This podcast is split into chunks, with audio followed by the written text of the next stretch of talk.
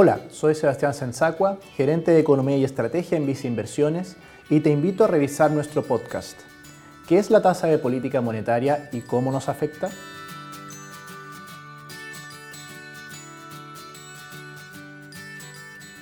El Banco Central de Chile tiene como objetivo el mantener una inflación baja y estable a lo largo del tiempo y cautelar la estabilidad del sistema financiero.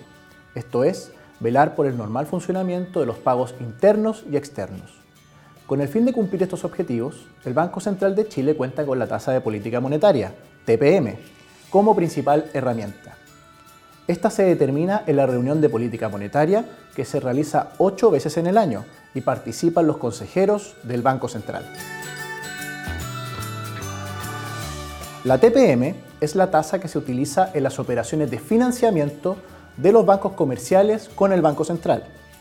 De este modo, el Banco Central eleva o disminuye el costo con el que los bancos comerciales se financian, dependiendo del estado de la economía y de la inflación.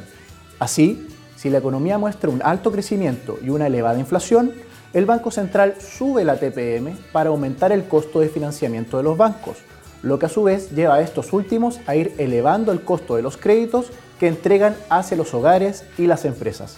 De este modo, el gasto de estos últimos empieza a moderarse, lo que lleva a que la inflación finalmente deje de mostrar fuertes alzas. El caso opuesto sucede cuando la economía entra en un estado de desaceleración fuerte o con riesgo de caída en la actividad, lo que se conoce como recesión.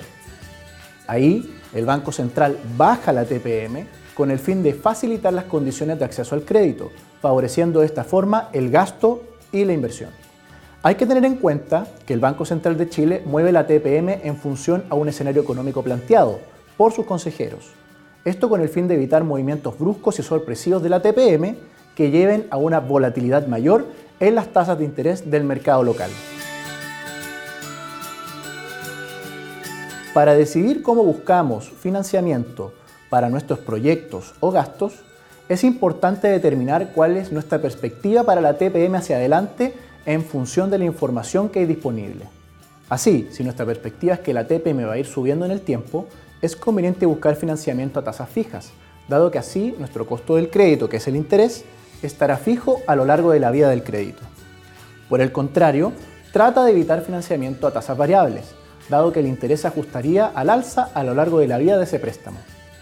Un ejemplo de este último es la deuda de tarjetas de crédito, por lo que sugerimos tener atención con este tipo de herramientas si se utilizan para financiar compras relevantes cuando las tasas suben. Si el caso es que la TPM va a ir disminuyendo o que se mantendría baja por un tiempo prolongado, recomendamos buscar alternativas de financiamiento a tasa variable, dado que ésta se va corrigiendo a la baja en el tiempo, abaratando así los costos asociados al crédito. Un ejemplo de esto último es elegir créditos hipotecarios a tasa mixta, en donde la etapa inicial del crédito es a tasa variable. De esta forma, los intereses se mantendrían bajos, disminuyendo el costo del crédito. Finalmente, esperamos que esta cápsula te haya sido útil para entender cómo funciona la principal herramienta de política monetaria del Banco Central y cómo afecta nuestras finanzas personales. Si quieres saber más sobre nuestras recomendaciones y contenido educativo, te invitamos a suscribirte a Invertir es Simple by Inversiones en Spotify y YouTube.